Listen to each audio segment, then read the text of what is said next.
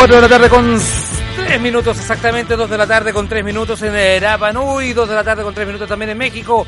Bienvenidos, esto se llama Cafetín Ley de la tarde, mi nombre sigue siendo Rafael Manso, sigo siendo el papanata más grande de la Vol Radio. Súbele. Con lo que nos va quedando de verano, dicen por ahí. Como todo día lunes los saludo emocionado hasta la médula porque el programa del día de hoy vamos a tener un programa de fábula, vamos a tener harto contacto telefónico entre medio, vamos a hablar con el chino Bailey y además vamos a partir con un tema que me apasiona a mí harto, que es cómo salvar este lindo planeta y no con vacunas del coronavirus. Si usted tiene la posibilidad de quedarse en su casa, no salga realmente a, hacer nada para levantar el dedo. Si usted está en estos momentos en una fila del vacunatorio, dele la pasada al viejito que ve adelante. Si usted no tiene que ir al mall, no vaya al mall. Quédese viendo www.bolradio.cl donde también usted se puede entretener durante el día de hoy con mucha diversión y con muchas personas, como por ejemplo después de este programa a las 6 de la tarde, parte de los muchachos de No Soy un Robot con Andrea Pradenas, con Dimitri y también con Roberto Gormaz. Buenas tardes Nelson Cáceres, Salvatierra. Saluda ahora con su nuevo micrófono de inalámbrico. Buenas tardes. ¡Ay, qué lindo! ¿Estáis contento con el, con el, con el nuevo micrófono? Y por supuesto en la, en la puesta de video está Don Nicolás Arancibia. ¿Pero por qué ahora son una iglesia? ¿Por qué tienen una iglesia como que están haciendo fiesta electrónica en Cachagua? ¿Qué onda? Porque tenemos que orar al Señor Salvador. Ustedes saben que el mal humor y la, y, pena se basan solamente en cafetín de desde las 4 hasta las 5 de la tarde y saben que también el programa se repite a las 11. No, hoy día se repite el programa a las 9. Gracias. Hoy día a las 9 ya saben que si se lo perdieron y si no queda guardadito también en YouTube si es que quieren revivirlo, compartirlo, que es la idea, la dinámica. Se, saludamos también a ti, a ti, paparata, que estás mirándome en Facebook. Ya sabes que al final del programa vamos a poner la canción de mierda de cafetín para ver qué ponemos el día de hoy. Buenas tardes. Como todo colegio, ustedes tienen que. la primera vez que vienen a Cafetín, ¿verdad? Así es. ¿No les dijo el Rafa lo que tienen que hacer acá? Tienen que decir su empresa, su colegio, su, su color favorito y decir su nombre y su cargo. Perfecto. Pase a decirlo. Karen Aguilera Marambio. Mire para la cámara ya.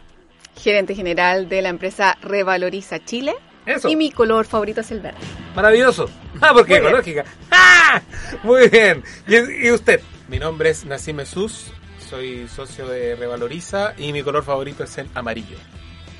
Uy, que están, son súper ecológicos, se basaron verde y amarillo. Eh, si el tuyo es el rojo, hasta ahí parece que ya. No, no, no, nos vamos, nos vamos. Mira, mi color, mira, eh, hay gente que le llama ah. calipso. Hay ah. gente que le, que le magenta. magenta. Magenta puede ser. ¿eh? Yo, yo, yo, que es el que te estoy mostrando acá, que es un color celeste para algunos. Este es mi color favorito de la, de la vida, así que estamos bien. Estamos bien, porque es como un azul cielo, por así decirlo. A ver, vamos a partir de la base. Este es un contacto que hacemos. Un saludo al Rafita Fizz. Gracias, Rafita. Por supuesto, eh, que hacemos toda esta, esta, conexión con usted. Vamos inmediatamente a darle las coordenadas a las personas que tienen que, dónde ingresar, www, Caja Los Andes, y dónde tienen que, para que den todas las coordenadas, para que se vayan a votar al tiro mientras que estamos en la entrevista. Ah, perfecto, perfecto. Nosotros estamos postulando, estamos en la final del Tecla 4 de Caja Los Andes. Sí. Y en el Tecla 4 de Caja Los Andes tienen que irse al banner donde dice convocatorias y ahí votar por Revaloriza Impulso a la Economía Circular desde la quinta región. Bacán. Ahí tienen que votar, tienen que registrarse, no tarda más de un minuto y votan por nosotros y si gustan nos dejan un comentario, felices nosotros de leerlos todos. Súper, ya saben, entonces me ingresen en www.cajalosandes.cl slash Revaloriza Chile. Exactamente, y ahí ponen votar, se registran, son cinco minutos de su tiempo que se los vamos a agradecer enorme y no se lo voy a agradecer yo, tampoco a él, tampoco a ella, tampoco a ellos, sino todas las personas que en algún momento decimos, vamos manejando y decimos, ¡ay Dios mío! Es un basural, qué feo es esto, ¿por qué la gente es tan inconsciente? Ustedes tienen la, la maravillosa misión de que todo esto se regularice, de que tengamos una suerte de inteligencia emocional y de, reciclar. Y de responsabilidad social ambiental compartida. Cuénteme un poco de su proyecto que tiene más de dos años ya. Mira, Revaloriza Chile es una empresa que tiene un propósito súper claro y marcado, que tiene que ver con valorizar los residuos de la construcción. Todos estos residuos que vemos a lo mejor eh, al borde del troncal sur, en las quebradas, en los ríos, etcétera. Nuestro propósito es darle valor a estos residuos y poder tratarlos para que no se vayan a disposición final. Perfecto. Nuestra quinta región no tiene lugares de disposición final autorizados. A ver. No existen. Yo te voy a decir una cosa, yo soy un viejo viñamarino y yo, por ejemplo, cuando yo voy al lindo jardín botánico, de repente veo basura, pero no basura de la casa, sino de repente veo un WC, una puerta, eh, muchas de estas eh, cerámicas como rotas, Escombros. escombros, como a los que se entienda uno. Eh, yo me imagino que eso, eso está mal. O sea, si tú lo ves es porque son depósitos clandestinos.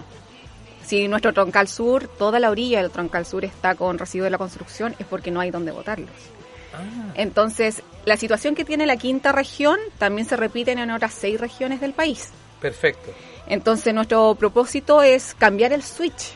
Cambiar el switch y en ese cambio de switch tiene que ver con tratar estos materiales, porque no son residuos para nosotros, sino que son recursos, Perfecto.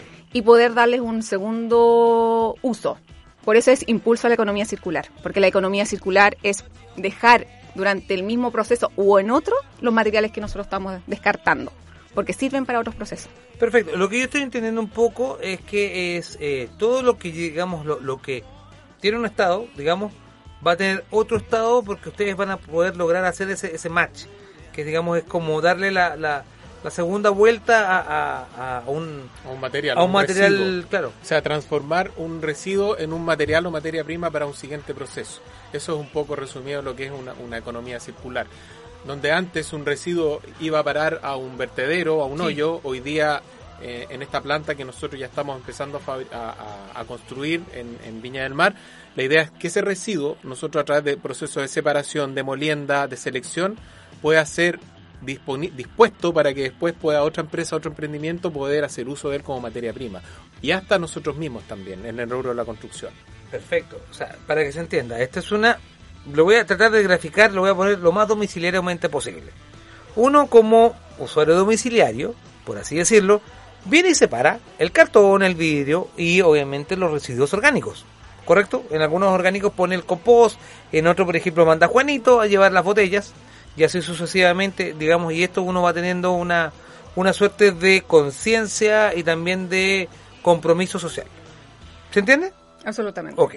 Eh, en este caso, ustedes eh, le ayudarían a nuestros amigos de la construcción, las empresas y también me imagino los pequeños constructores y también las personas que se están haciendo una casa para poder también, eh, digamos, dar el, el paso de moler una casa que, de- que Viña está bastante lleno ya de casas bien antiguas, del 1900, que ya obviamente que, que la que el mismo la, la misma constructora te está comprando y, y no hay dónde ponerlo. Exactamente. Bueno, ahí te voy a hacer el mismo ejemplo con lo que pasó en el 2010 con el terremoto. Correcto. Cuando tuvimos el terremoto acá, bueno, la quinta región, si bien sufrió daños, eh, más fue la región metropolitana para hacer una cercanía geográfica. ¿Y dónde fueron a llegar a parar estos residuos de la construcción, de la demolición? Eh, cerca del río Mapocho. ¿Y cuántos años estuvieron ahí? Muchos años. Del Porque- 2010 al 2021 tenemos 11 años. Sí, o sea, si no me equivoco, hace un par de años nomás fue despejada la última zona. Uf. Entonces, imagínate si nosotros tenemos que nosotros construir una infraestructura resiliente. Y en eso de construir una infraestructura resiliente también tiene que ser adaptada a la realidad local. Nuestro país es sísmico. Entonces, los residuos de la construcción y demolición van a poder ser gestionados acá. Y al ser gestionados van a poder ser tratados para volver a reincorporarlos. Entonces, por ejemplo, un, tan solo un ejemplo en ese sentido, la madera. Hay mucha madera, porque Chile construye con mucha madera. ¿Y Correcto. ¿Qué, pasa con esa madera? Va a parar a las quebradas de Valparaíso, a las quebradas de Quipue, y qué ha pasado últimamente en los últimos años, desde el 2014, incendios. Correcto. Si nosotros gestionamos los materiales de la construcción, podemos disminuir ese impacto ambiental. Porque no es que el residuo de la construcción genere el incendio, pero sí ayuda a proliferarlo. Y a, a terminar con las viviendas que están en, lo- en los cerros, etcétera. Entonces, y esa es una realidad que vivimos incluso ahora en Quilpué. Correcto, Entonces, sí, con mucha mucha demanda de, de constructora. Y les hago la pregunta también porque eh, eh, es como un poco de perogrullo, pero siempre se dice, oye, los materiales de antes no son como los de ahora. Y es verdad, lamentablemente en este país también por mucho tiempo, gracias a que también empresas como la de ustedes también y, y empresas que están vinculadas, digamos, al mundo de la construcción más conscientes, eh, nos han demostrado que, por ejemplo, antiguamente se construía con alerces, por ejemplo, con araucarias, se pintaba incluso con, con aceite de ballena. Mm. Entonces nos vamos dando cuenta de que también lo- los materiales de las casas antiguas tienen utilidad eterna o incluso una reutilización también. Me imagino que eso también es una, una suerte también de, de poder también em, dar un, un- ahora especialmente que hay, en especialmente ahora, hoy día 2021, hay escasez de materiales. Y esto le va a poder un- dar un, un- un poquito de respiro también a, a las billeteras, a los, a los precios y también a la oferta y demanda que hay por materiales de construcción. Sí, pero por ejemplo, mira, eh, lo, lo que yo te comentaba, o sea, si tú generas como, si no- nosotros en este caso como empresa podemos generar ser unos facilitadores ¿Sí? de disposición de materia prima, de material reciclado para poder revalorizarlo, van a aparecer y aparecen emprendimientos como por ejemplo hoy día para poder fabricar planchas de, de terciado de OSB es tan fácil como ir y cortar árboles. eh, hoy día tan fácil como ir y cortar un árbol y yo lo fabrico. Porque no hay otra disposición o otra disponibilidad de materiales. En cambio, cuando tú generas esta disponibilidad de materiales para ser reutilizados, las empresas ya comienzan a utilizar material reciclado porque tú generas una fuente estable de recursos. Hoy día a ninguna fábrica, fabricante de planchas de OSB, por ejemplo, le puede asegurar un material estable y con- continuo para que su proceso pueda funcionar. En cambio, cuando tú generas esto, generamos una, un- como una facilidad para que esto pueda proliferar y con eso puedes fabricar con material reciclado OSB, aceros, eh, elementos de seguridad para la construcción con plástico extruido como barandas, postes y un montón de cosas más que hoy día lamentablemente hay que comprar materia prima de refinados de petróleo, de árboles, de aceros que se sacan de las minas, porque no está la disponibilidad segura de materiales reutilizables. Y eso es lo que queremos generar y facilitar también con este modelo de negocio. O sea, además de obviamente de, cooperar y eso se agradece mucho en, síntesis también en, en lo que en lo que es no seguir ensuciando el medio ambiente también yo lo que estoy suscribiendo es que también se va a poder sostener el, el, el valor que es digamos lo que nosotros hoy día como usuarios nos damos un poquito de chuta mejor no construir ahora porque como no hay materiales está todo muy Así es. caro y obviamente que el, el productor no es culpable bueno en parte un poquito sí también es se puede aprovechar de la situación pero claro porque no tiene no tiene disponibilidad como tú bien lo has dicho eh, este material que es tan necesario para para tener a disposición en, y en stock O sea, por ejemplo, tienes que entender que en Europa esto ya pasó hace 30 años. correcto En Europa lo vienen, lo vienen haciendo así porque hace 30 años que empezó la escasez de materiales, hace 30 años que el problema medioambiental ya está tan fuerte como está hoy día empezando a ser acá. Por lo tanto, para aprender esto, para poder fabricar esta planta, nosotros tuvimos que ir a aprender a Europa. Eh, Nuestro equipo fue a Europa para aprender cómo funciona, qué maquinaria se utiliza, cómo, qué se hace después de tener el material disponible. Y eso nosotros un poco lo estamos adaptando a Chile, porque Chile tiene otra realidad, tiene otras normas que no son las mismas que en Europa, pero nosotros lo estamos adaptando para hacerlo funcionar acá y hoy día dar la oportunidad al, al Ministerio del Medio Ambiente después hacer leyes que permitan que estas cosas proliferen y no quede, como tú decías, las, las calles llenas de escombros, eh, se puede aprovechar este material y no quede enterrado en un hoyo que se demora más de mil años en, en descomponerse. Karen, yo sé que te tengo esa pregunta que, que es muy del abogado del diablo, pero por ejemplo, en Chile, ¿cómo, cómo se... A ver, entre comillas, ¿cómo legalmente uno puede hacer... Va a sonar feo esto, pero no- Dale no, no nomás. es que yo sea mafioso, pero ¿cómo yo hago desaparecer los escombros? ¿Cómo hago desaparecer al, digamos, lo, lo, lo- lo innecesario? Legalmente hablando. Eh, ya, te voy a decirlo legalmente Por hablando. favor. Si una constructora acá en la quinta región lo quiere hacer legalmente, no Por puede. ejemplo, yo, yo vengo de, de Muelo todo el canal y quiero hacer un nuevo canal de televisión. No puedes hacerlo legalmente acá en la quinta región porque no existen lugares legales para depositar los residuos de la construcción. Si tú quisieras hacerlo legalmente, tendrías que llevarlo a la región metropolitana. Ya, hay que- hay Y la región metropolitana lo que hacen es enterrarlo en un antiguo pozo de extracción de árido. A ver, o sea, como en la mafia italiana que Sí, mira, el- sí, lo tapan con tierra. lo tapan con O tierra, sea, pero, eso está no es- autorizado. está autorizado. Sí, no, pero, pero es como es como súper ilógico porque igual al final lleváis el problema lo- lo tapáis con tierra, es como taparlo con una alfombra. Sí, mira, es que lo que pasa es que ahí hay una, hay que hacer hincapié en dos cosas. El tema de los residuos de la construcción muchas veces uno lo visualiza como inertes, como que fuera puro hormigón. Y la verdad que el residuo de la construcción está compuesto por yeso cartón, madera, plásticos, cartón com- común y corriente, metales, entre otros. Nosotros en Chile construimos con mucho yeso cartón, Uh. mucho. Sí, pues la, la vulcanita. La vulcanita. La vulcanita, Sí. sí, sí, sí, como que... Y la parte fea que tiene la vulcanita es que cuando toma contacto con el medio ambiente genera lixiviados. Y esa es la parte fea que no, uno no sabe. Entonces se supone o se, se mm, interpreta que al enterrar los residuos de la construcción no se está generando contaminación, pero eso no es así. Sí se genera. Entonces lo que hacen estos lugares que están autorizados, hacen una segregación manual. Uy. O sea, tienen personas que están manualmente separando algunos materiales. Pero hay que ser súper claros y enfáticos. Un camión lleno de residuos de la construcción es imposible separarlo manualmente. Oye, perdón, pero- súbelo chiquillo, que... Lloremos, lloremos. No, mira, ni Vito Corleone, ni Vito Corleone lo hubiera pensado mejor, porque el crimen perfecto es el crimen perfecto. O sea, en todo sentido, o sea, lo tapáis, contamináis para o sea, para todo, ni el capone es tan, es tan malo. Oye, usted realmente se ganaron las puertas del cielo, la ala y toda la cuestión. Si yo quiero votar, si yo quiero hacerlo, ¿dónde lo tengo que hacer? Nos vamos a una pausa musical, volvemos con los muchachos, pero ¿dónde? tengo- Inviten ahí, a esa cámara que está al frente suyo, inviten al tiro para que la gente vote por ustedes. Tienen que ingresar a Caja, Caja Los Andes. Caja Los Andes, sí, Caja bien, Los Andes, sí. convocatorias tecla 4 y votar por Revaloriza Impulso a la Economía Circular. A la vuelta, obviamente, que el primer bloque lo cerramos con los muchachos. Y después, a la, a la media hora, vamos a hacer un contacto con don Gino Bailey, que llegó de Barcelona, España. Vamos a hablar también de, proyectos que van a cambiar el mundo. Hoy, el día de hoy, este cafetín está dedicado a cambiar el mundo, a salvar el mundo. Pero no a través del coronavirus, sino a través de las personas. Vamos volvemos. Bienvenidos a esta urbe tan extravagante. Ponga sus manos bien al volante y abróchese el cinturón. No se preocupe si en algún girón ve a un meón poniéndose el pantalón, que esto es algo bien común y corriente. Vamos.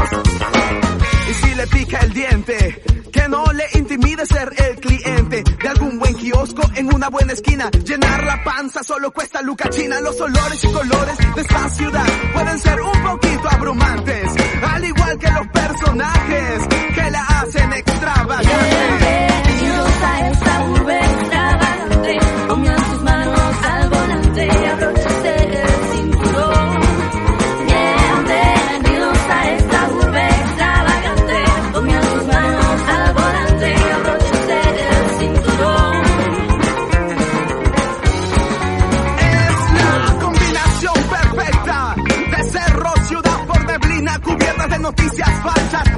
A medias en periódicos bien amarillos. Es verdad, hay que ser un poco pillo, siempre un poco de sencillo en los bolsillos. Estas son las fichas del juego, el monopolio limeño. ¡Ey! El más vivo casi siempre es el que gana. Control sobre su propia fama nunca sale en primera plana. No es desorden, solo es extravagancia, no es guachafería. Nuestra elegancia no es un crimen, es un poco de ignorancia, todo parte de la tradición urbana. Bienvenidos a esta urbe extravagante. Pongan sus manos al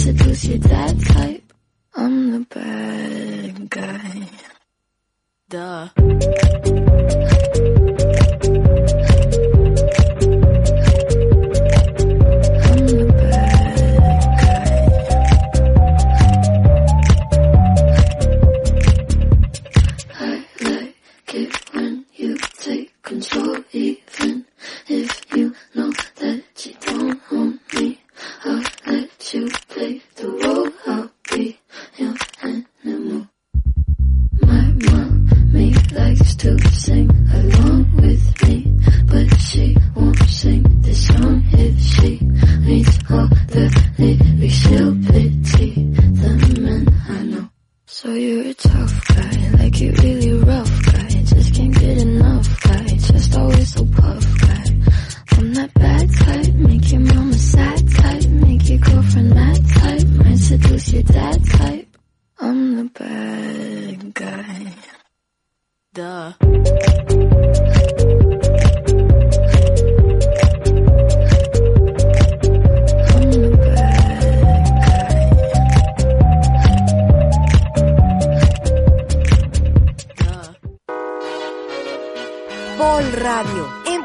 Tus sentidos.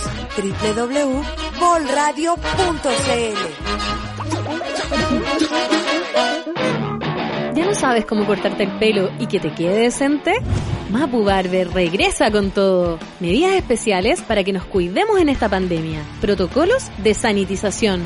Reserva y mira todos nuestros servicios en redes sociales. Arroba Mapu Barber. Sucursales en Viña Valparaíso. Mapu Barber. Recupera tu estilo. Tus clientes amarán nuestras lechugas hidropónicas. Llegan limpias a tu casa, frescas y sabrosas. Ya sea que tengas un local o repartas a domicilio, escríbenos un mensaje a arroba hidroraíces y te llevamos una muestra gratis. Para más información, revisa nuestro sitio web en hidroraíces.cl. Hidroraíces, alimentos sustentables.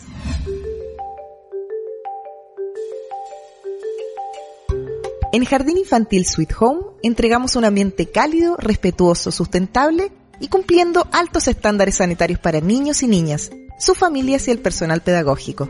Te invitamos a que conozcas nuestra propuesta educativa en calle Los Plátanos 2701, Miraflores Bajo, a pasos de Uno Norte, en Viña del Mar. Agenda tu visita y conócenos en www.jardinsweethome.cl. Síguenos en Instagram como Jardín Infantil Sweet Home. Jardín Infantil Sweet Home. Los pasitos que damos hoy nos aseguran el medio ambiente del mañana.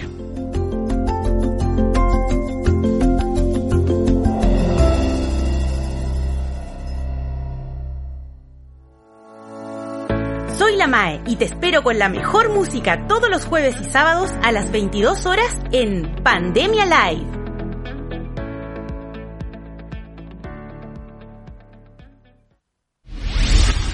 Estás en Cafetín, el ley de la tarde.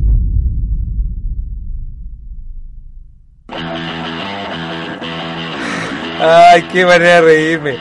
Sí, soy el mismo animador de los viernes que se desordena, pero los días de, de los días del lunes me porto súper serio. Vengo en camisa, tengo gente linda que me acompaña, tengo auspiciadores como... No, pero te estáis desordenando. ¿En serio? Mira. Oh, oh, ¿verdad? ¿Cómo Ray? ¡Súbele! Ya está en el duplex, está Gino Bailey, ya está... ¡Uy, está rodeado de libros! Pero por Dios, yo pensé que en Chile se iba a desordenar un poco. Buenas tardes, Gino, ¿me escucháis? Hola, Gino, ¿me escuchas? ¿Eh? Gino, tiene, Gino está con... Eh, tienes que sacarle... Tienes que sacarle el... está muteado el Gino, así que tienes que sacarle el, el, muting. Por mientras podemos seguir hablando el día... Mientras que se desmutea el, el Gino, vamos a seguir hablando con nuestros buenos amigos de Revaloriza. Si no has ingresado aún, si aún no te, no te hemos impactado, no hemos ablandado tu corazón, no te preocupes. En esta parte de la entrevista te vamos a decir por qué es importante a partir de este momento ya meterte en www.cajalosandes slash Convocatorias, exactamente tecla 4 y buscar Revaloriza, Impulso a la Economía Circular. Ya. Y si eso es muy largo, pueden entrar a nuestro Instagram como Revaloriza Chile y ahí en nuestra bio está el link para ingresar inmediatamente. revaloriza fácil eso, ¿eh? Sí, es más fácil eso. Entonces, revaloriza gestión de residuos creo que usted- Revalorización de residuos. Claro, exactamente. Es que, digamos, lo, lo que ustedes hacen es una... A ver, ¿por qué en Chile nos, to- nos demoramos tantos en, en, en habernos concientizado de que es un buen negocio el reciclaje? Es una buena forma de vivir el reciclaje y lo más loco de todo es que cualquier persona puede hacer reciclaje. Que se entienda, porque cualquier ser humano lo puede hacer y una empresa es su deber hacerlo. Entonces, ¿por qué dar- tal vez la palabra reciclaje para nosotros es, es tan, tan, de repente, tan lejana? Ahí hay varias respuestas en realidad, Rafa. Eh, una de las respuestas es que no incentivamos el reciclaje. Entiendo. Aún no, o sea, recién, por ejemplo, acá en Viña, ¿cuántos lugares para reciclar existen? Existen estas jaulas, que ha sido tremendo aporte de las alianzas que ha hecho el municipio, en donde la- las jaulas dejan las botellas de plástico y hay en varios puntos, ¿cierto? Eh, están los puntos limpios, como el que está en Gómez Carreño, hay otros, pero hay pocos. Entonces, por ejemplo, alguien de Nueva Aurora que quiere gestionar su reciclaje, tiene que ir hasta Gómez Carreño. Y ahí es un poco complejo quizás gestionar cada uno de los materiales. Y ahí eh, se desincentiva en el fondo Claro. esa gestión en casa. Nos dura poco de repente la conciencia. Sí, sí.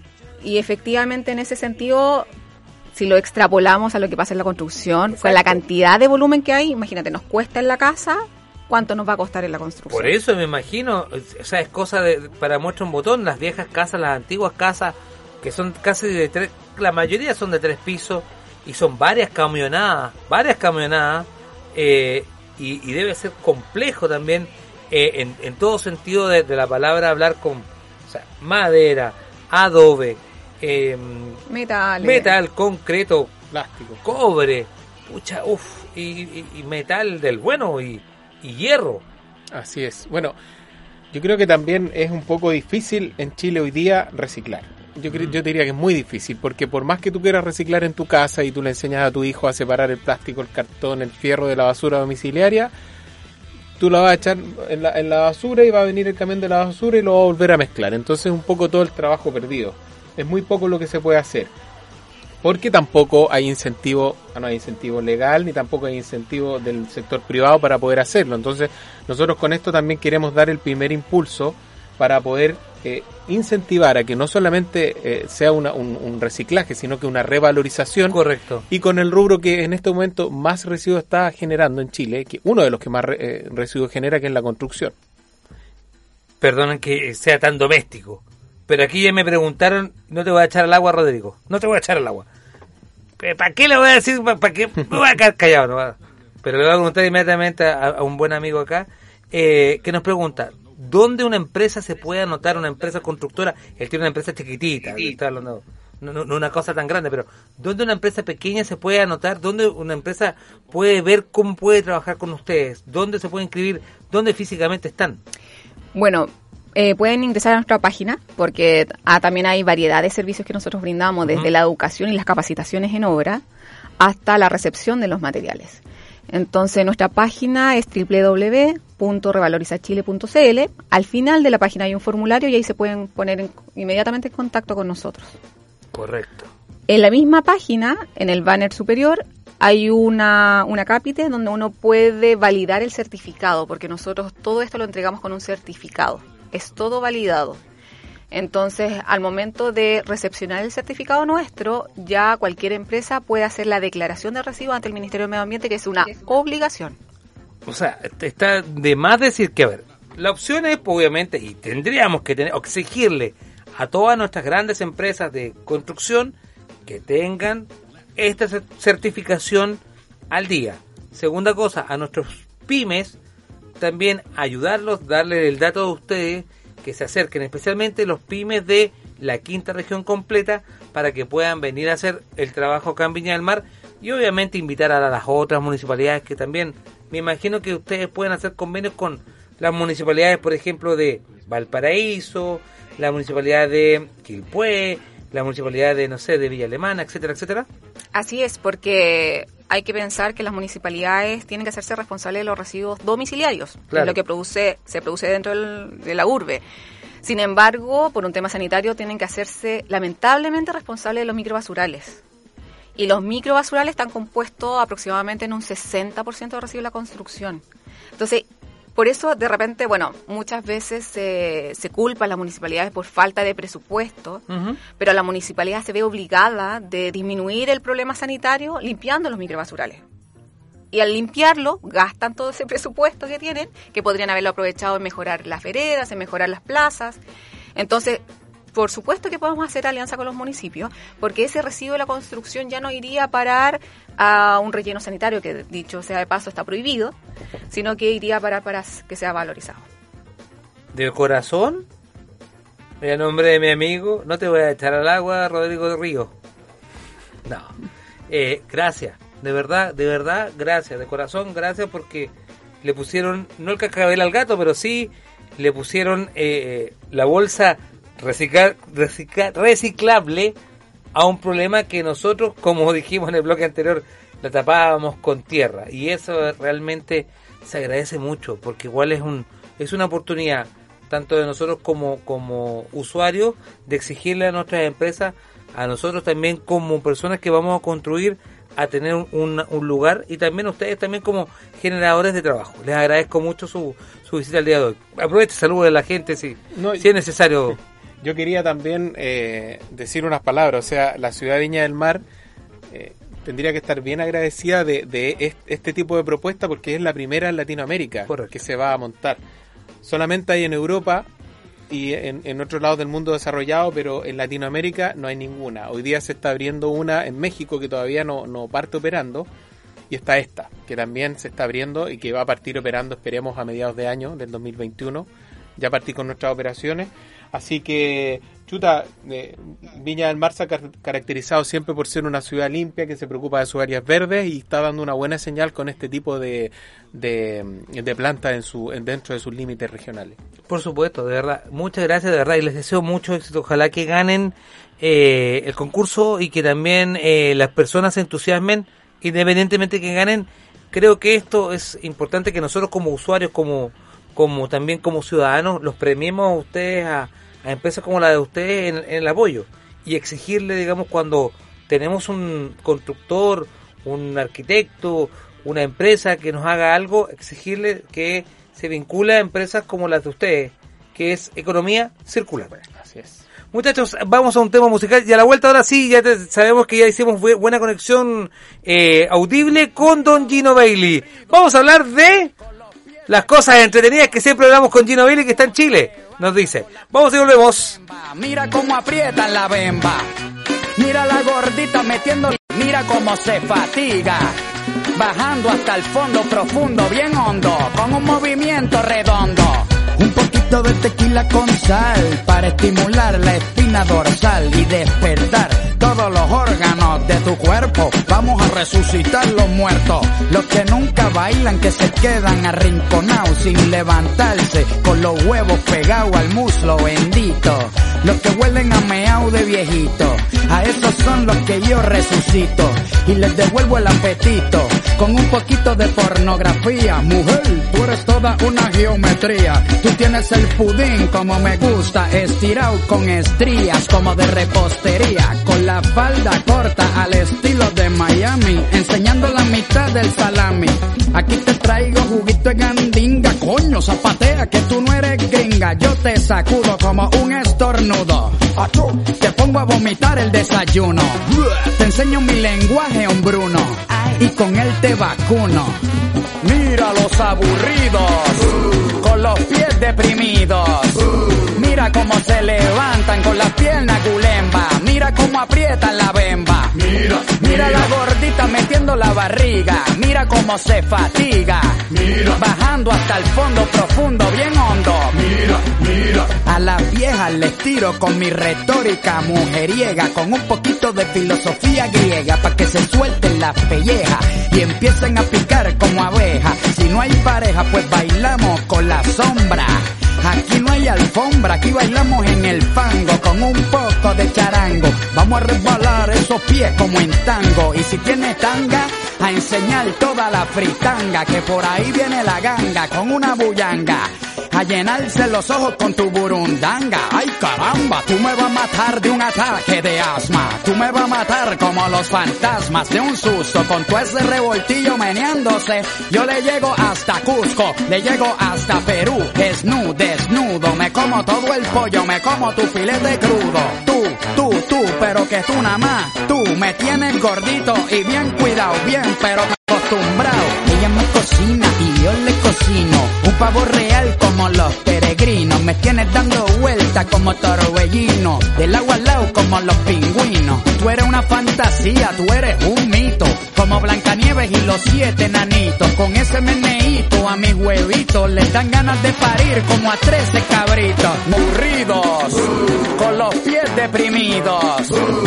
Mira cómo se levantan con las piernas culemba. Mira cómo aprietan la bemba. Mira, mira la gordita metiendo la barriga. Mira cómo se fatiga. Pasando hasta el fondo profundo, bien hondo. Con un movimiento redondo.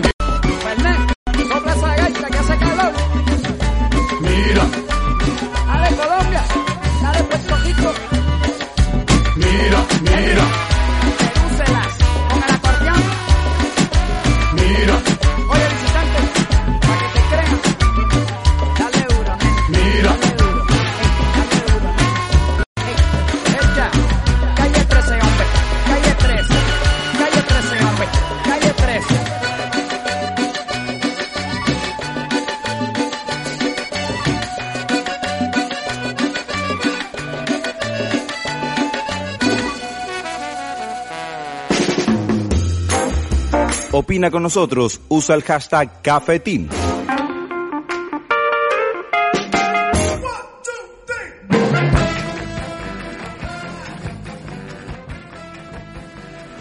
Cuatro con 43 minutos, esto es Cafetín, ley de la tarde, ya saben que los días lunes después de Cafetín viene una hora de música muy selecta, como por ejemplo lo que estábamos escuchando de Calle 13, y, eh, y después a las 6 en punto en vivo y en directo, 6 en punto en vivo y en directo, vamos a tener No Soy un Robot con panel completo Andrea Panela, también viene Dimitri y por supuesto Roberto Gormas en panel completo en, en análisis de la contingencia desde un punto de vista del humor, como por supuesto acá en bolradio.cl. Buenas tardes a mi buen amigo, eh, disculpe, buenas tardes, don Gino Bailey. ¿En qué parte del mundo se encuentra el día de hoy? Hola Rafa, hola amigo de Cafetín. Eh, Tanto tiempo que no lo veía. Eh, sí, sí. Aquí ya ater- eh, aterrizando ya hace una semana, pasando la cuarentena obligatoria eh, aquí en Chile. Gino. ¿a qué debemos tu, tu visita? Si puedes bajar un poco también el, la radio que estáis escuchando ya, porque se escucha con, con delay, por favor. ¿Ah, sí? Sí, señor. Te lo vamos a agradecer Perfecto, no sé de, si de corazón. Lo tengo muteado todo. pero. A ver. Eso, mientras que está Don Gino Bailey, que ustedes saben que es nuestro doctor. Ahí, está, doctor. Gracias, doctor. Oiga, doctor, disculpe la, la, la pregunta. ¿Por qué, ¿A qué debemos esa visita suya de relámpago a Chile? Eh, básicamente estoy aquí haciendo, realizando un proyecto que está en el marco de mi tesis doctoral, de un proyecto de investigación, Eh, pero en lo concreto un- levantando junto a un grupo de personas y, organi- y organizaciones de base de Puchuncaví em, una plataforma transdisciplinar que de manera online la estamos trabajando a fuego lento desde hace cuatro, a ver, cinco o seis meses más o, más o menos, desde noviembre del año pasado. Gino, obviamente que, que tú has, has tenido la, la, la posibilidad de viajar y te lo pregunto eh, ahora, pues la primera vez que viajas con pandemia. Sí. Y, sí, desarrollando y desarrollando un, un- un proyecto muy importante que va, que va en ayuda también un poco a, a visualizar la, lo que es la cultura, a, a también a apoyar también a, a las personas de allá eh, de la región. Y te, te- te pregunto yo, eh, en este análisis, en, en esta vuelta a Chile, ¿cómo encontraste el Puchuncaví? ¿Cómo encontraste to- todos estos lugares, por favor? Sí, bueno, no he tenido aún la posibilidad de ir, eh, como, te, como te decía, de estar en, En terreno. las localidades, que es lo que, claro, en terreno que es lo que más a uno eh, le gusta. Em, mi primera estancia, cuando, cuando vine, eh, estuve, estuve casi los dos meses en Orcón, viviendo ahí, en el sector de la Chocota. Y bueno, es un territorio que mm, me ha vinculado así como a muchas y muchos otros investigadores y gente vinculada a la sociedad civil, eh, biográfica y laboralmente. Entonces, realizando otros tipos de estudios y nos fuimos de alguna manera quedando. Bueno, hay gente, hay gente, la gente de Orcón dice que se genera un arraigo en esa caleta mágica eh, por la biografía que uno siempre termina volviendo por alguna u otra razón. Así que espero que esa sea también un, un buen aliciente. ¿Cómo lo he encontrado? Por Bueno, favor. es que, mm, ¿Cómo- cómo- hay varias o, cosas, cómo o sea, el diagnóstico? que- Mejor, mejor la pregunta te la, voy a, te la reformulo. ¿Cuál es tu diagnóstico hoy día de, de la caleta, de Puchuncaví, Torcón, de lo que has podido hablar eh, por Zoom eh, en- con esta pandemia? A ver, eh, la situación crítica que es reconocida en la zona a nivel ambiental. Correcto. eh, un daño ambiental eh, por el momento con características de muy, muy, muy, muy poco reversible, donde se, se requiere, y ahí el diagnóstico es compartido, porque la ciencia, la medicina, entre otras, entre otras disciplinas, estado históricamente presentes que eh, para poder em, para poder establecer un digamos una forma de vida saludable para todas las comunidades es necesario generar una recuperación y remediación ambiental eh, e intensa entonces ese, ese ese diagnóstico que es compartido siempre hay que colocarlo como a la luz no hay que ocu- ocultarlo Claro. eh, sin embargo, yo diría que si hay algún vector diferenciador de, de lo que se estudiaba en los años 90, quizás muy similar a lo que ocurría en los años 80 en la, en la, en la zona donde la sociedad civil estaba en un proceso también de regreso a la democracia, entonces la, la, la, ONG, para decirlo de alguna forma, la Vicaría de la Solidaridad, el Episcopado y una serie de, de organizaciones tenían una finalidad bien social, ahora yo diría que ese, ese influir o influjo como de apoyo para generar alternativas de vida están creciendo en las mismas comunidades. Entonces nos encontramos con una serie de organizaciones sociales que desde el año 2000, intensamente a la actualidad, eh, se han informado, se están autoformando, eh, están generando una serie de estrategias como de fuente de financiación, generan una, también un- uno- unos, bueno, yo diría unos materiales a nivel educativo de visibilización de los recursos eh, eco- ecológicos que tenemos en la zona, eh, muy interesante. Entonces yo diría que bajo una, una perspectiva como de cómo coevolucionamos en, el planeta Tierra, eh, ha hecho que la seguidilla de conflicto establezca también una resistencia desde, la, desde un territorio que, que tiene muchos elementos para construir una, una vida en común. Entonces yo diría que ese es el gran, uno de los grandes diferenciadores hoy en día, que hay una, una sociedad civil eh, que está emergiendo y que está dispuesta a defender también el territorio y, lo que, y sus tradiciones, así como otros tipos de economía. Estamos hablando el día de hoy con Don Gino, el doctor Gino Bailey, por supuesto. Don Gino, em, te pregunto, y, te lo pregunto con, con un poquito de altura de mira y viendo en positivo lo que viene. Em, esta pandemia también, si lo vemos en positivo, también nos ha podido eh, volver eh, a llevar a nuestras casas y también nos ha podido volver a reconectar con, con nuestra tierra, con nuestros lugares de origen. Y esto también ha, podido darle la oportunidad a personas a decir, ¿sabes qué? Prefiero irme de la, de la ciudad y volver a, a mis sitios originales, como Puchuncaví, como Orcón, como todas las caletas que se están empezando a volver a poblar también el campo de nuestro país y también en otros lugares de Europa.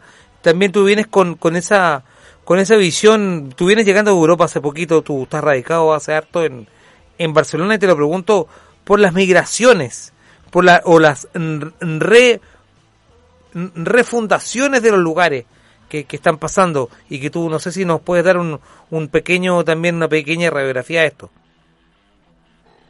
Sí, el despoblamiento eh, a nivel global, eh, en Occidente al menos, bueno, en la sociedad que tenemos más cerca del norte y sur global, eso es importante ir distinguiendo, son realidades que en ciertos sentidos se asemejan, pero también son distintas.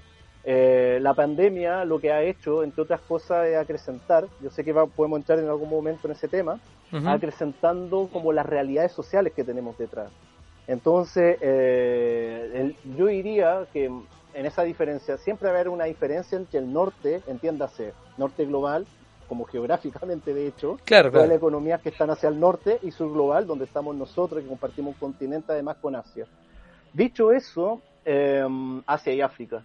Eh, dicho eso, yo diría que hay una hay una, un- una transformación como en ir conectando mm, con lo que somos como seres humanos, como nuestra razón de especie, y eso ha hecho que muchas personas, eh, las que pueden tomar ciertas decisiones en el norte global y en el caso más cercano que conozco en, en España, en poder ir a vivir a lugares con donde existen mayores valores ecosistémicos, aun cuando existe, están desconectados de lo que se entendía por la metrópoli.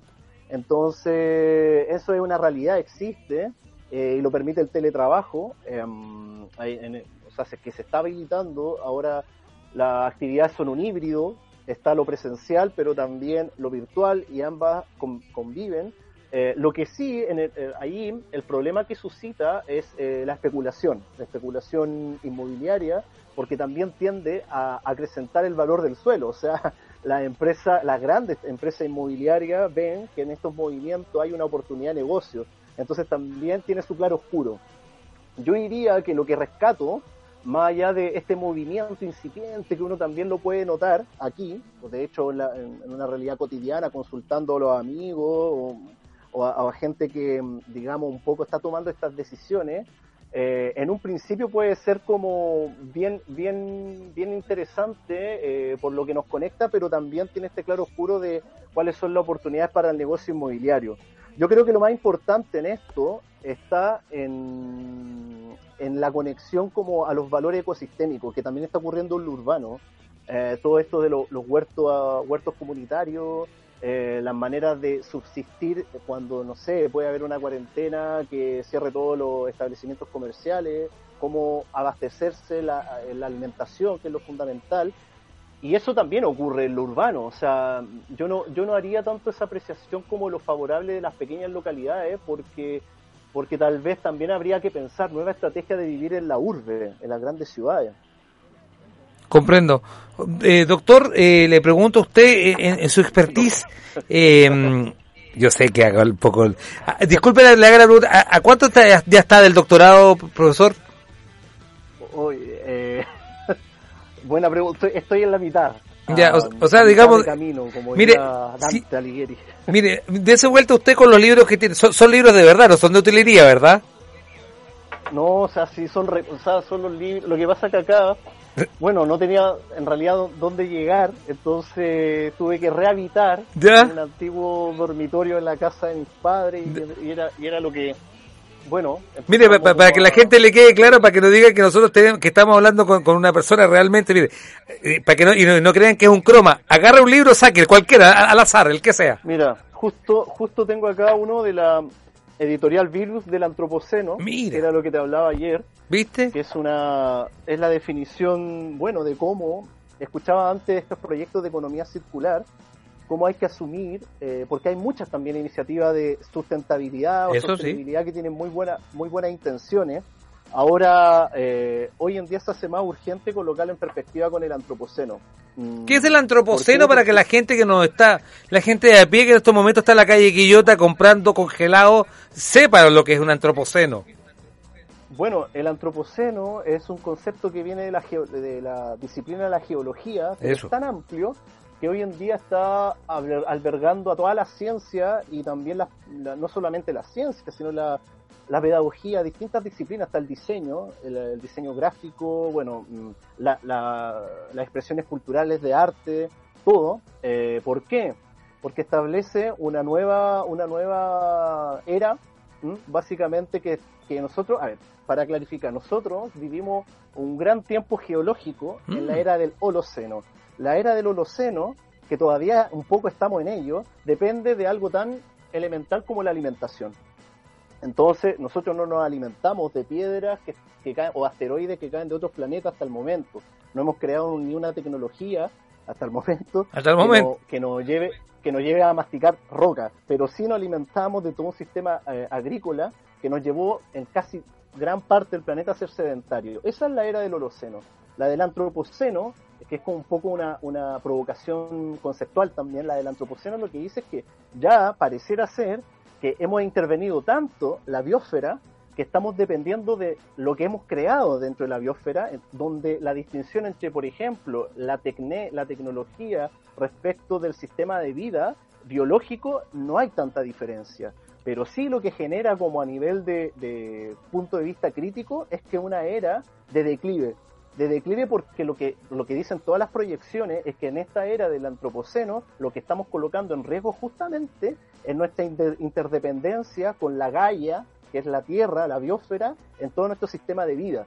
Porque Pero- nosotros en ese sentido eh, nos, nos estamos viviendo en cuatro planetas al mismo tiempo. Correcto. Tenemos una, un planeta que es la biosfera y todavía dependemos de la alimentación. Profesor. Entonces todo el sistema industrial, todo el sistema industrial que se generó conceptualmente en el, en el, en el 1400 desde, y que llevó al descubrimiento de América y que después se reafirma con el proceso eh, de industrialización del norte global en el 700, en 1700, eh, ya es mm, irreversible. O sea, ya se tienen que hacer transformaciones bien profundas para no caer en un declive. Entonces, el interrogante es, bueno, entonces, ¿cómo, cómo es que construimos otras posibilidades de vida eh, que afronten este horizonte que no es esperanzador y que ya es un presente? Cuando se habla, y, y disculpa que me extienda. No, por favor, profesor, está muy interesante. Cuando se habla Hoy en día se está hablando de los 2 grados Celsius de temperatura que... Eh, la, variación. y eso está en el, exacto, está en el Acuerdo de París y que, si, se recuerdan, Obama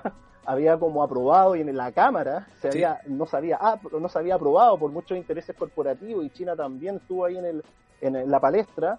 Esos 2 grados eh, podrían llevarnos a una catástrofe a nivel global.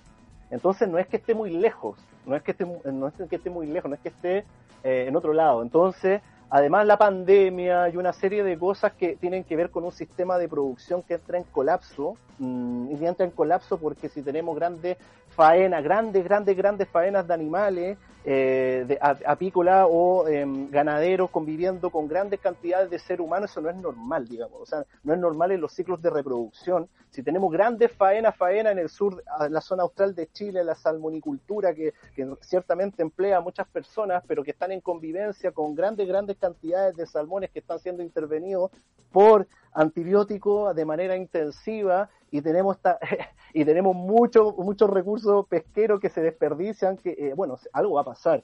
La, la, la, marea roja no es una cuestión que ocurre de orden natural como se dice.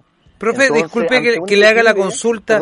perdone que, que, porque está muy contingente el tema le agradezco verdad. Saludamos también a Daniela Carvajal que le manda muchos cariños también a todo el panel del día de hoy. Profesor disculpe porque también se hizo las sospechas hizo un link un, un poco, eh, digamos, un, un poco paranoico sobre el comienzo de esta pandemia, donde se le asoció el comienzo de la pandemia a justamente la alimentación. Eh, estoy hablando con Gino Bailey el día de hoy, un, estudioso del tema, y le pregunto porque incluso se le dio esta, este, esta, esta paradoja diciendo que un tipo había creado o se había tomado una, una sopa de murciélago y por culpa de los alimentos. Entonces, lo que yo estoy suscribiendo es que nuestro final va a ir va a ir por la boca. Bueno, es que eso es central, es central la alimentación. O sea, yo creo que es un buen momento para que las personas que nos están escuchando eh, vuelvan un poco la mirada, detenerse, detenerse un minuto y volver la mirada hacia el ser humano y preguntarse, bueno, si no existiera el dinero, o bueno, si existiera una forma de intercambio distinta a la que conocemos, ¿qué es lo que necesitamos para vivir? Claro. Eh, o qué es lo que conocemos para necesitar elementalmente vivir.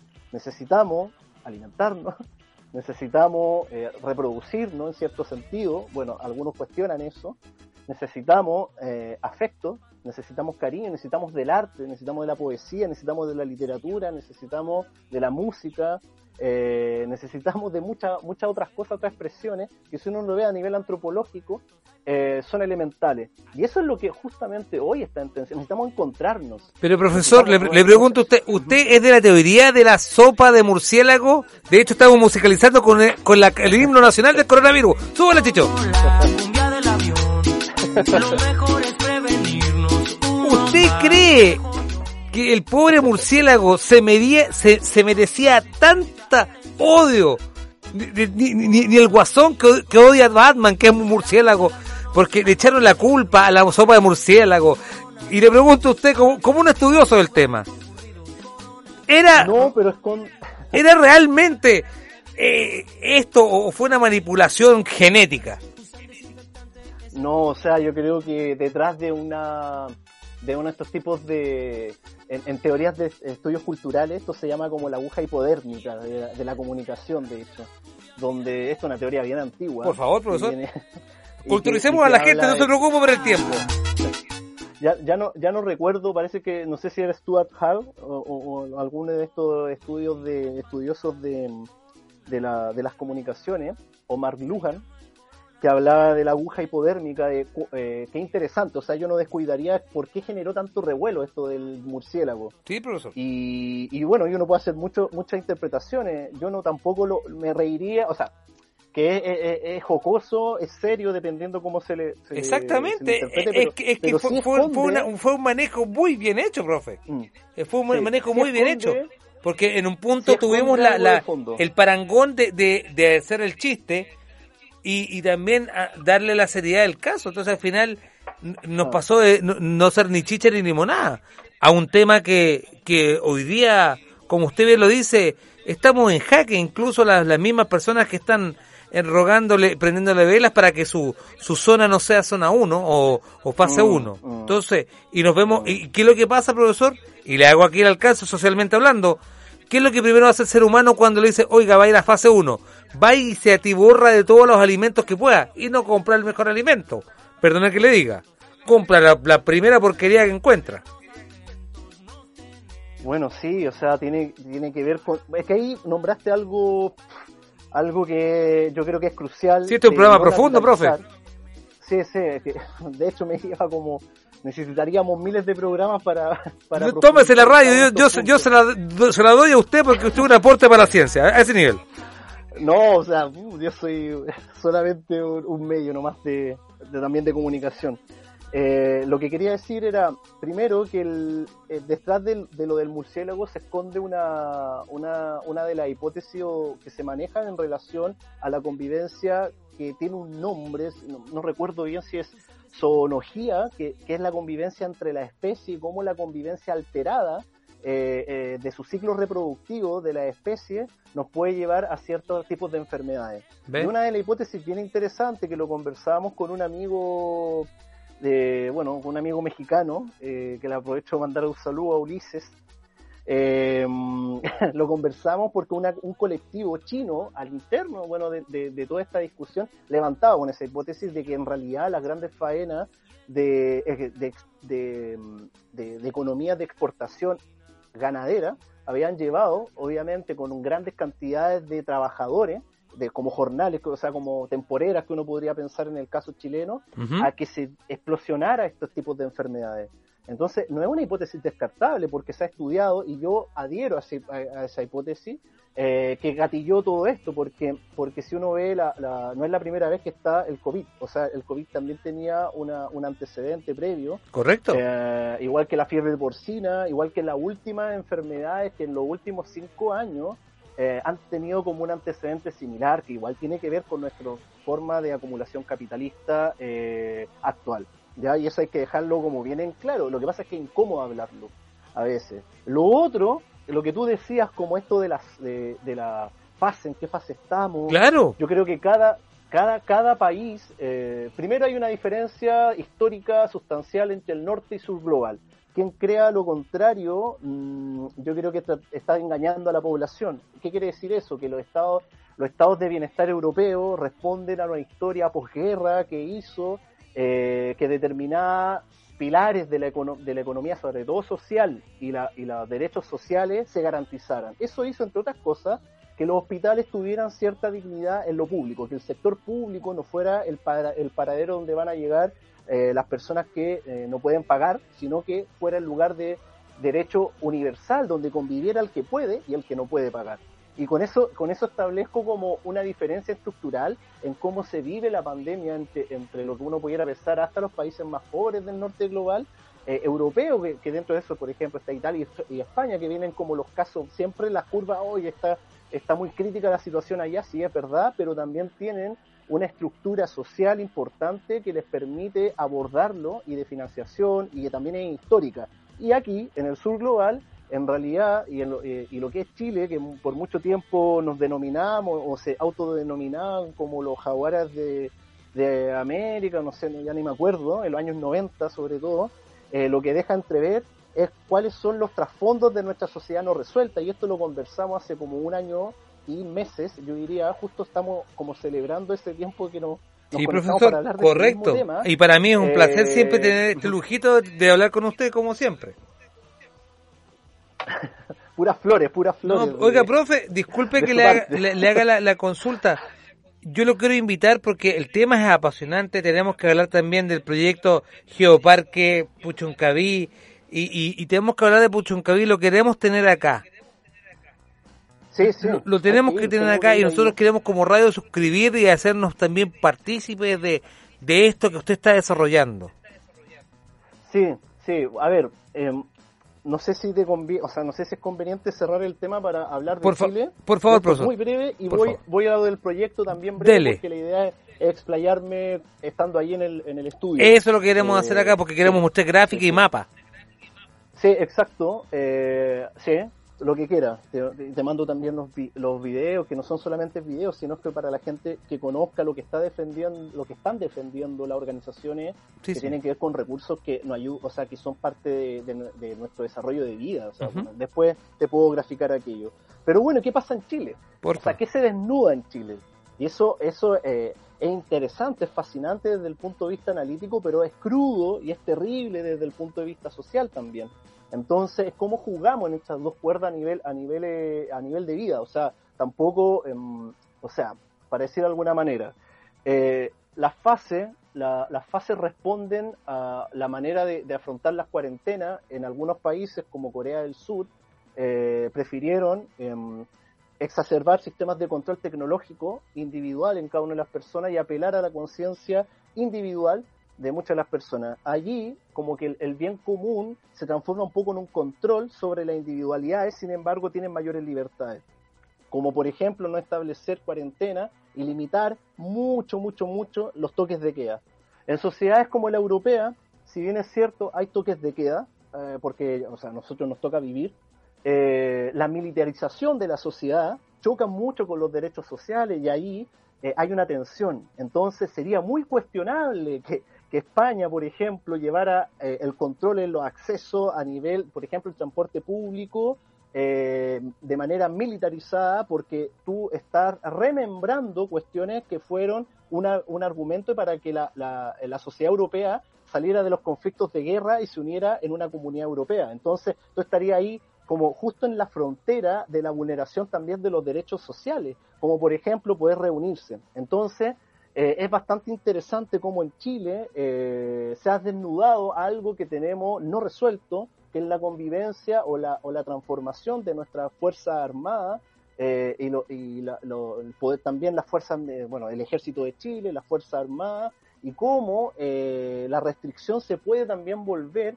una restricción sanitaria se puede volver también una, un aparato de control y de restricción sobre ciertas libertades, digamos, individuales y sociales en, en relación a la vida en comunidad. Yo creo que eso es lo que hay que colocar como a la luz y ver de qué manera se puede transitar con nuestro sistema sanitario bien precario a eh, un sistema que promueva el bienestar mm, social, el cuidado, la toma de conciencia, la protección de la ciudadanía, pero que no vulnere los derechos sociales que justamente eh, se están pro- eh, mm, se están apelando hoy en una nueva en un proceso constituyente.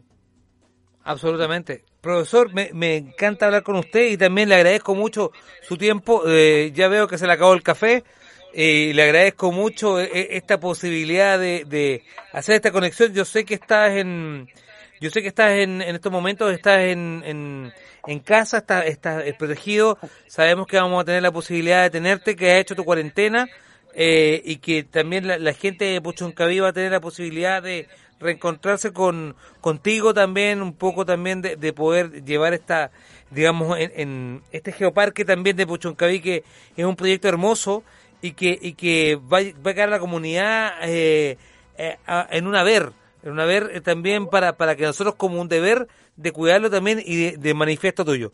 De verdad te lo agradezco, Gino.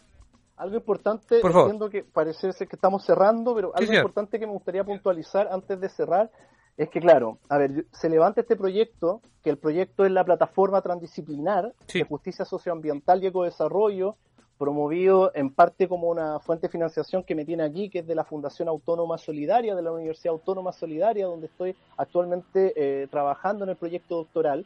Eh, si bien esto es mucho más amplio que el Geoparque, que, el- que la ONG Geoparque Claro. de, de Puchuncaví. La ONG Geoparque es uno de, la- de los quienes están participando en este proyecto, así como hay otros actores que históricamente los nombro porque son personas que han tenido un compromiso histórico en, la, comuna, como el Hernán Ramírez, am, que, ha trabajado de los años 80 con los pescadores de la zona, que también tuvo una incursión eh, política en algún momento. Eh, hay, hay pescadores, dirigentes eh, pesqueros del sindicato, como don Carlos Vega, que es una, una persona fascinante, un, líder como positivo, y que estamos tratando de poder pensar eh, propuestas de una manera más común, como- mm, mancomunada en esto de lo común, donde tenemos un principio ético que sabemos que queremos defender la vida en el territorio, pero que somos muy diversos y que en este proyecto que está en construcción este año lo vamos a anclar con una jornada que se bueno que se llama Jornada Territorios de Vida y es lo que vamos a estar eh, promocionando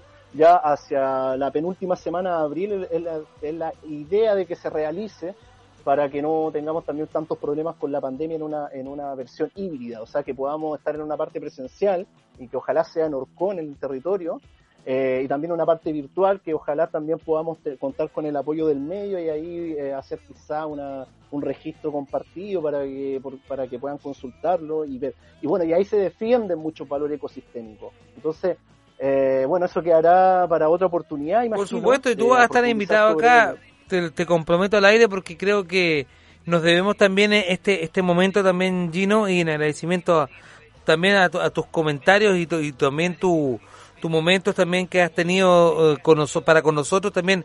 La está en el www.bolradio.cl está en las columnas de Gino disponible para que ustedes puedan leerla vamos a reactivarla este 2021 sin duda alguna vamos a reactivar esta- estas columnas que la gente tanto quiere y también tanto aprecia de tomarse un tiempo como, y como medio de comunicación ponemos a disponibilidad de, toda la comunidad esto, este encuentro, e- esta, esta palabra, esta reflexión que, que hacen columnistas como Gino Bailey que, que los llevan a viajar por el mundo también a través de, de, de ese apego a su tierra y, y de esta conexión que y retribución también que, que nosotros hacemos el puente.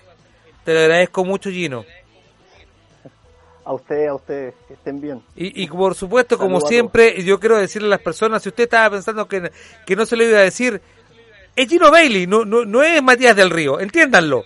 Basta con los chistes de... No es Matías del Río, por Dios. Yo sabía que estaba esperando Por que... favor, por, por favor, favor. por favor. Él, él no tiene un colegio, él es buena persona, es Gino Bailey. Gino, muchas gracias por haber cerrado el programa del día de hoy. ¿ah? Saludos, saludos. Oye, por supuesto, en el programa del día de hoy tuvimos eh, a Gino Bailey cerrando el programa, también tuvimos a la gente de Revaloriza Chile también, si te, te interesa también volver a ver esta entrevista, ya lo sabes que a las 9 de la noche hacemos la retransmisión completa del programa y también está disponible en Vol Radio en el canal de YouTube y también queda también en plataformas como Instagram, Twitter y también en Twitch también queda ya disponibilidad de ustedes para compartirlo, incluso para mandarlo como una suerte de amenaza este programa. ¿Para que una amenaza para qué? Para concientizarse uno mismo de que uno puede salvar la vida de otros, además de una vacuna, que es bueno vacunarse, pero también es bueno eh, sembrar conciencia el día de hoy. Hoy día hicimos un cafetín un poquito más de conciencia que nunca está de más. Este es el capítulo número 97. Corrigen ahí los muchachos si, si estoy en lo correcto, 97. ¿Sí? Sí, el 97. Sí, ya nos vamos a ir a comer una galletita. Hoy día de hoy no vamos a cerrar con música de, de mierda porque el tema estuvo muy serio. Ya, ¡Vamos! ¡Súbele! No me digas gringo, yo siento el calor de mi Ya, vamos nomás. Yo pensé que me salvaba, vamos. Ya saben que los viernes hay in-game. Los viernes a las 4 hay in-game. Después viene a las, a las 6 viene. No soy robot. ¡Vamos! ¡Está pegado! Ah, yo pensé que me salvaba de la música de mierda de Cafetín Promo. Ya, súbele. Menos mal que uno de ellos murió. Para que no se quieran... Esto se llamaba Niños y Niñas Merengue Rap. O, o Hip Hop, Merengue Hip Hop. Qué horror. Ya vamos. Ya, Chicho, vamos. Tú empezáis a subir el volumen mientras saludo a la gente. Vamos. K4 guion, no, K4RL guion bajo HKD punto 26. No parece, parece un remedio más que un nombre. Por ejemplo, revaloriza, revaloriza Chile también. Camir, Camir Vera Off, Jorge Jara B. No, Jorge Jara, ¿en serio? Man- manda su uchi, ¿en serio? ¿Cómo es posible esto? Ya, eh... Post, postvertura también. no, que esta música de más. Vamos. América del Sol guion bajo también. Entre paréntesis también Daniela Car... No, qué mal, güey. Daniela Carvajal y mucha gente más. Esto fue Capitín. Estamos súper pasados. Chao, cabrón. Hasta la próxima semana.